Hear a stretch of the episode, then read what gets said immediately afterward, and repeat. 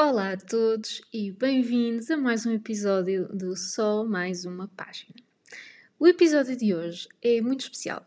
Tenho visto muito a tendência de associar livros às músicas da Taylor Swift e por isso pensei que podia fazer algo nessa linha, mas com twist meu. Então, hoje vamos falar de livros para as músicas dos Arctic Monkeys. Para quem não sabe, os Arctic são a minha banda favorita já os vi duas vezes, uma em 2014 e outra em 2018. E segundo o que dizem, eles voltam este ano para aquele festival novo, o Calorama. Mas, epá, esse festival parece meio sinistro. Não sei, eu acho que o cartaz parece bom mais para ser verdade. E além disso, eh, não dá para comprar bilhetes diários. Pelo menos por agora. Ah, e como só dá para comprar o passe de 3 dias, que é 139 euros, tem uma modalidade de pagamento em prestações. Yeah. E é no Parque da Bela Vista, no meio de Lisboa, com possibilidade de acampar. Uh, não estou bem a ver onde é que vão acampar no Parque, no Parque da Bela Vista, sinceramente, mas não sei, parece-me tudo meio cheio neste festival e continuo à espera que me confirmem em algum sítio fidedigno que isto vai mesmo acontecer. De qualquer forma, tenho dificuldade em escolher um álbum preferido dos Arctic Monkeys, por isso neste episódio vão estar músicas de praticamente todos, menos o último, porque, yeah, eu ainda estou a processar esse uh, quatro anos depois. Ainda estou a processar o que é que o que é que foi aquilo, enfim, o que é que eles tentaram fazer, não sei, eu, eu pessoalmente não atingi. Não sei se alguém desse lado aí atingiu, uh, mas a mim passou um bocadito ao lado. Enfim, este episódio é um consultório, não só de livros para superar momentos na nossa vida, mas de músicas para ultrapassar as nossas dores. Toda a arte reflete os sentimentos, não é? E a música é a arte favorita da maioria das pessoas para se relacionar com determinadas fases da nossa vida e tentar ultrapassar uh, esses momentos mais, mais duros. Portanto, vamos lá a isto. A primeira música é para quem tem o coração dilacerado por um amor não correspondido. É para afundar bem na depressão do amor que acabou ou que nem sequer chegou a começar. E a música é A Love is a Laser Quest do álbum Sucker and See, de 2011. O livro que eu escolhi para esta música é o meu clássico favorito, o The Great Gatsby, do F. Scott Fitzgerald. Haverá algum livro neste mundo que retrate melhor o que é a ilusão de um amor não correspondido e sobre ter o nosso coração despedaçado com um completo desprezo pelos nossos sentimentos? Eu acho que não. As citações que mais me fizeram lembrar deste livro foram Do you still think love is a laser quest? Or do you take it all more seriously? Que descreve a Daisy na perfeição e a maneira como ela brincou com os sentimentos do Gatsby o livro inteiro. E também Do you look into the mirror to remind yourself you're there? Or have somebody's goodnight kisses got that covered? Que fala na perfeição do facto de Daisy ser casada e de escolher o marido, não é? E também uh, aquela linha que para mim é a mais especial, que é When I'm not being honest, I pretend that you are just some lover. Pobre Gatsby. Sério, pá, parte-me o coração este homem. E pronto, olhem, fica aqui a recomendação para uma boa música, para afundar no sentimento do amor não correspondido, porque às vezes é bom identificarmos com a tristeza para, para começar a sarar. Portanto, soltem essas lágrimas e depois comecem do zero. E quando passarem para a fase da raiva, podem ir ouvir a Do Me a Favor. Passo a citar: Perhaps Fuck Off Might Be Too Kind. É uma boa música de raiva, uma boa pós-breakup song. Recomendo. Para a 505 do Favorite Worst Nightmare, que também é uma música sobre queremos voltar ao passado, ao sítio onde fomos felizes, eu escolhi o Seven Husbands of Evelyn Hugo.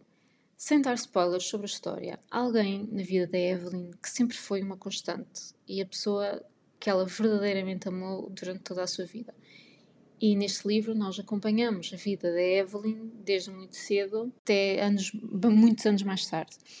E em vários momentos vemos-la a querer estar com essa pessoa sem o poder fazer e a recordar esses momentos felizes que viveram sem ela poder regressar a eles. Tal como esta música que é sobre uma pessoa que quer voltar ao quarto 505 para poder estar com aquela pessoa que entretanto perdeu. As passagens que aqui destaco são I'm going back to 505 if it's a 7-hour flight or a 45-minute drive, que retrata na perfeição aquele desespero de queremos voltar a algo que já não podemos ser e de tudo o que faríamos para conseguir. E também I crumble completely when you cry. It seems like once again you've had to greet me with goodbye. Ambos sabem que é impossível ficarem juntos, não é? E portanto a outra pessoa na vida da Evelyn já a cumprimenta com adeus, porque sabe que de certa forma não vale a pena cumprimentá-la com olá, porque não pode ficar, não podem ficar na vida um do outro. É triste para caraças este livro, é mesmo. A próxima música é Cornerstone, a música favorita do meu homem, pelos Arctic Monkeys, e há um debate muito antigo sobre se na realidade a rapariga para quem o Alex canta simplesmente já não faz parte da vida dele ou se morreu. Eu, pela tristeza que ele passa na letra, penso, quer dizer, interpreto como que ela tenha morrido. Daí a parte em que no fim ele pergunta à irmã, à irmã dela, não é? Se pode chamar o nome da rapariga em questão. E ela diz que ele pode chamar-lhe o que ele quiser, porque ela, de certa forma, compreende a dor que ele sente. Esta é a minha interpretação da música. Eu sei que há várias. Se vocês conhecem e têm uma opinião diferente, digam-me, porque eu acho que é muito interessante como podemos interpretar a mesma letra de formas muito diferentes. Mas vamos ao livro que eu escolhi para esta música maravilhosa. O livro é o Call Me By Your Name, do André Assiman. Não pela referência óbvia do Can I Call You Her Name, mas porque relata o que é viver um amor que pareceu que só nós vivemos, enquanto a outra pessoa estava a viver outra narrativa. E é um bocado o que se passa no Call Me By Your Name. O Hélio vivia um amor assolapado, enquanto que o Oliver uh, estava apenas numa amizade colorida para passar o verão. E a forma como essas personagens vivem a mesma situação de maneiras tão diferentes, não é? E acham que estão. O Hélio acha que o Oliver está no mesmo pé que ele, mas na verdade não está é muito triste e, e muito duro de, de, se ler. As passagens que eu escolhi que retratam bem esta, esta realidade são She was close, close enough to be your ghost, but my chances turned to toast when I asked her if I could call her your name.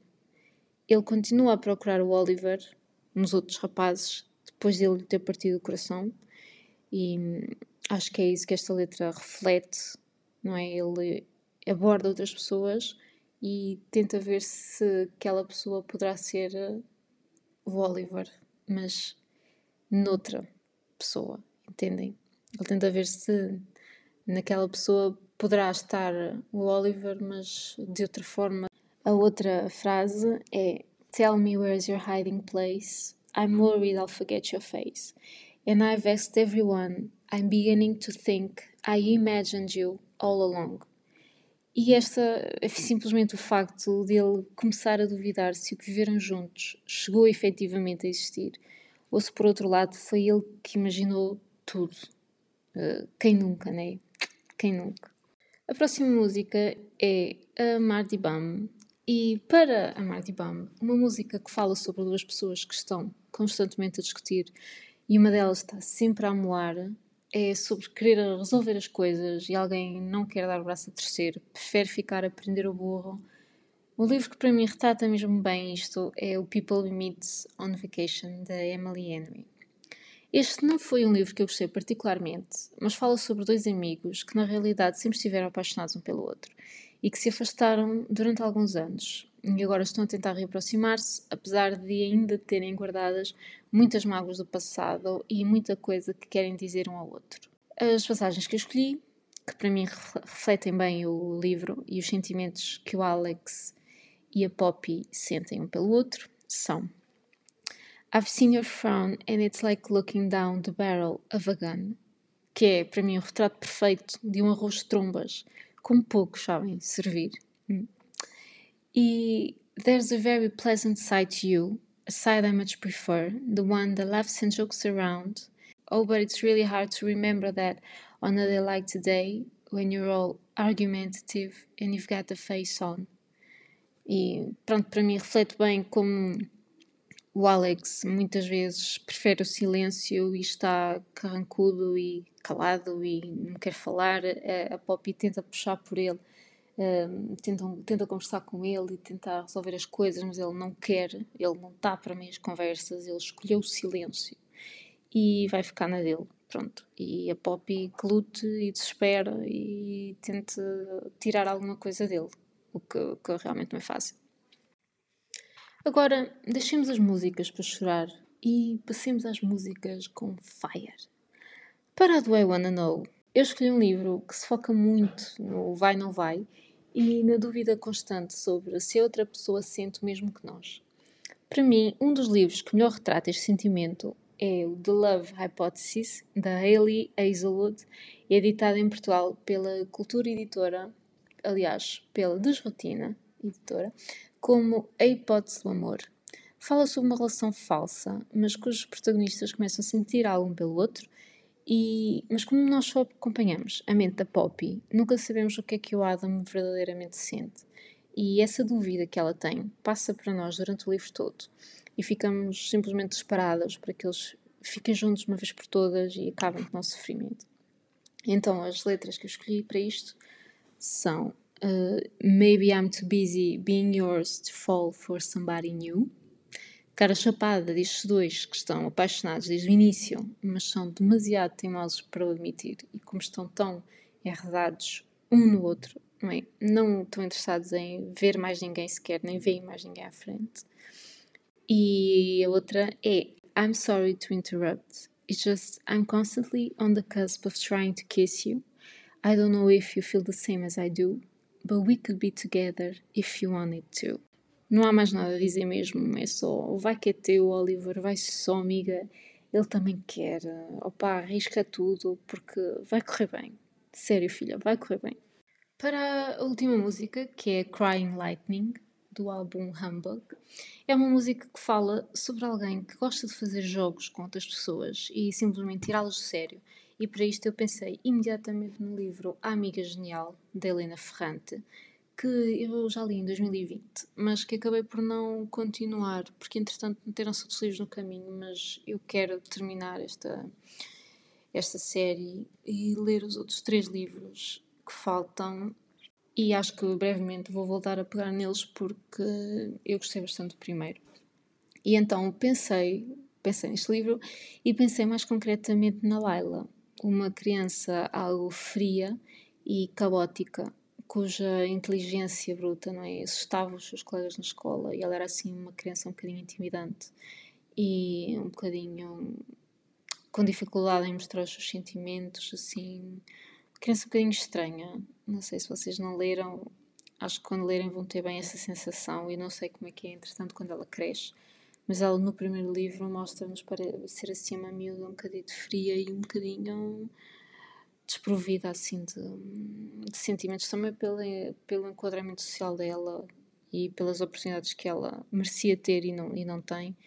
Pronto, é um livro que fala muito sobre, sobre desigualdade e sobre oportunidades de ir para a escola e de seguir os seus estudos e tal, que ela não, não chega a ter, apesar de ter um talento espetacular para isso. Então, as frases que eu escolhi para retratarem esta, esta Laila conturbada são um, Your profile could not hide the fact you knew I was approaching your throne. O que para mim retrata na perfeição a confiança e a arrogância da Laila, a segurança que ela tem e, e, de como é de facto brilhante e sabe, como é uma miúda que intimida os outros, não é? E a outra, a outra frase é With folded arms, you occupy the bench like toothache, stood and puffed your chest out like you never lost a war. Mais uma vez aqui temos o espírito desafiante da Laila e a sua relação conturbada com Helena, uma amizade cheia de mágoas por oportunidades que escaparam por força do destino e do enquadramento social de cada uma, e uma amizade difícil, por vezes um bocadinho cruel, ela é um bocadinho má para, para a Helena e às vezes a Helena também é um bocadinho má para ela, é assim uma relação meio, meio estranha. E pronto, malta, por hoje é tudo. Espero que tenham gostado do episódio e que deem uma oportunidade a estes livros, se ainda não fizeram. Especialmente que vão ouvir os Arctic Monkeys, uh, para quem ainda não os descobriu, porque acho que é uma banda, eu adoro, acho que é uma banda muito boa, com... Eles são um bocadinho, eles são indie, não é? Mas os álbuns deles variam um bocadinho de um para o outro e vão experimentando coisas diferentes. E portanto eu acho que vale muito a pena. As letras são muito boas mesmo. E pá, quem ainda não conhece tem, tem que conhecer. Não se esqueçam de avaliar o podcast no Spotify. Se têm mais sugestões de bandas para este formato ou para outro episódio qualquer, deixem na minha caixa de mensagens no Instagram só.mais.uma.página. Obrigada por me terem ouvido e até ao próximo. Tchau!